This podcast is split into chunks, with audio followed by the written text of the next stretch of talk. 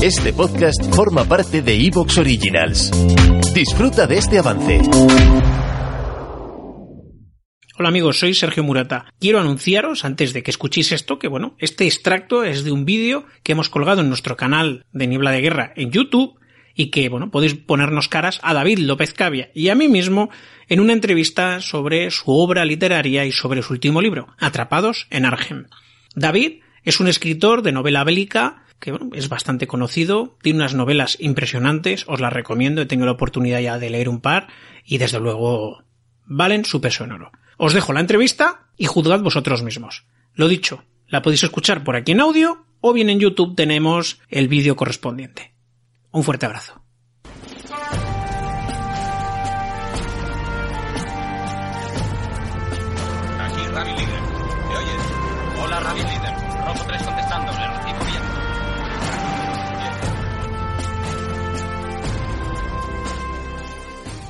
Soy Sergio Murata y esto es Niebla de Guerra.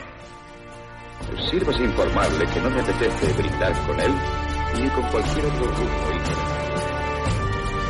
¡Tú a los cojones de morir allí! Podcast de historia militar hecho por aficionados para aficionados. Las armas y los hombres que las empuñaron. Las batallas, los combates, los episodios históricos que han marcado la historia de la humanidad. Únete a nosotros y escucha Niebla de Guerra.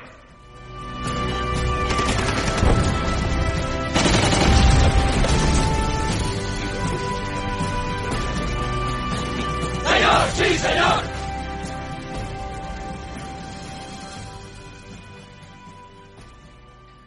Bueno amigos, soy Sergio Murata y aquí hoy en este pequeño vídeo entre amigos pues tengo a, a David López Cavia. ¿Qué tal David? ¿Cómo estás? Hola Sergio, un placer estar contigo como siempre. Da gusto eh, estar siempre con la familia Niebla de Guerra.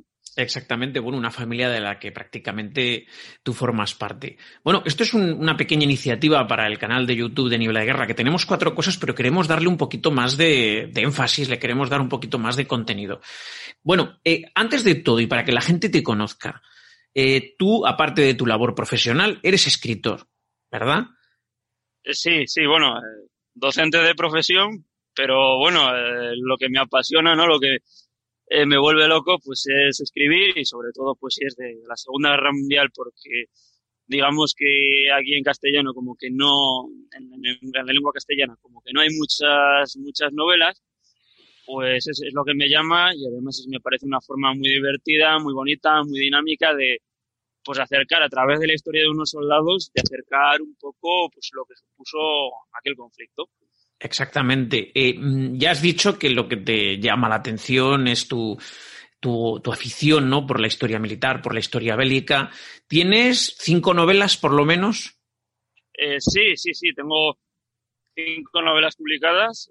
Eh, bueno, la primera de ellas, eh, La última isla.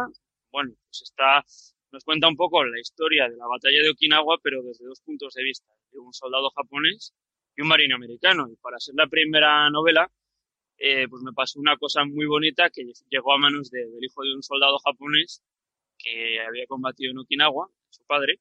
Y bueno, pues la parte del soldado japonés pues le recordaba mucho a lo que vivió su padre y, y nada, lo que sí decir que claro, que esta primera novela eh, ya no está disponible pues porque se disolvió la editorial y bueno, pues ya no hay ejemplares disponibles. Bueno, se pueden encontrar, eh, por ejemplo, si busquéis en Wallapop, yo ya tengo localizado un ejemplar.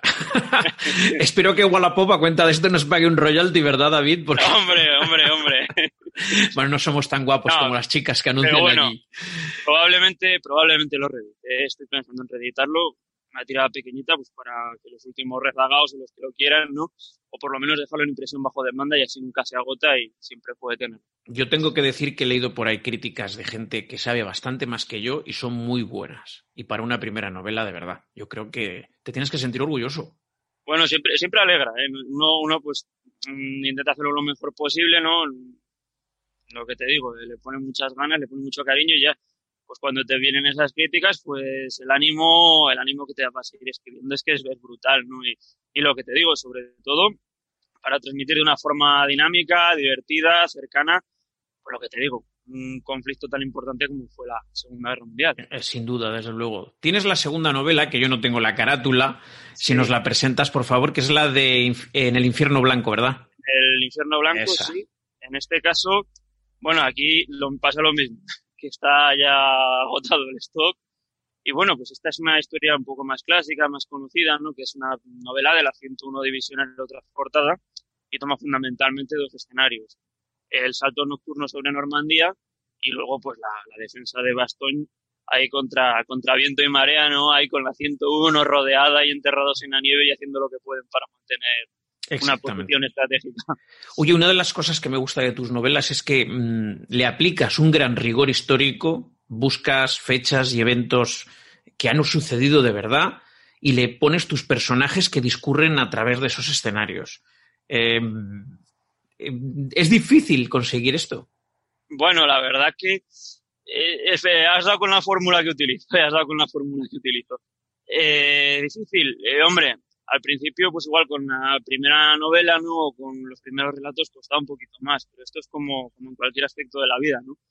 Ya una vez coges práctica, pues te va costando menos, ya tienes una técnica a la hora de documentarte, a la hora de escribir, a la hora de enlazar las escenas, eh, la verdad que mm, muchas veces incluso no hace falta ponerte en el escritorio, ¿no? Hay con un papel y, y pensar, ¿no? Simplemente vas dando un paseo por la calle y ya se te ocurren ideas, ¿no? Y dices, bueno, pues vamos a meter a este personaje que sea un impresentable, a este que siempre se está metiendo en peleas, a este que héroe, un villano que genere. ¿Te está gustando lo que escuchas?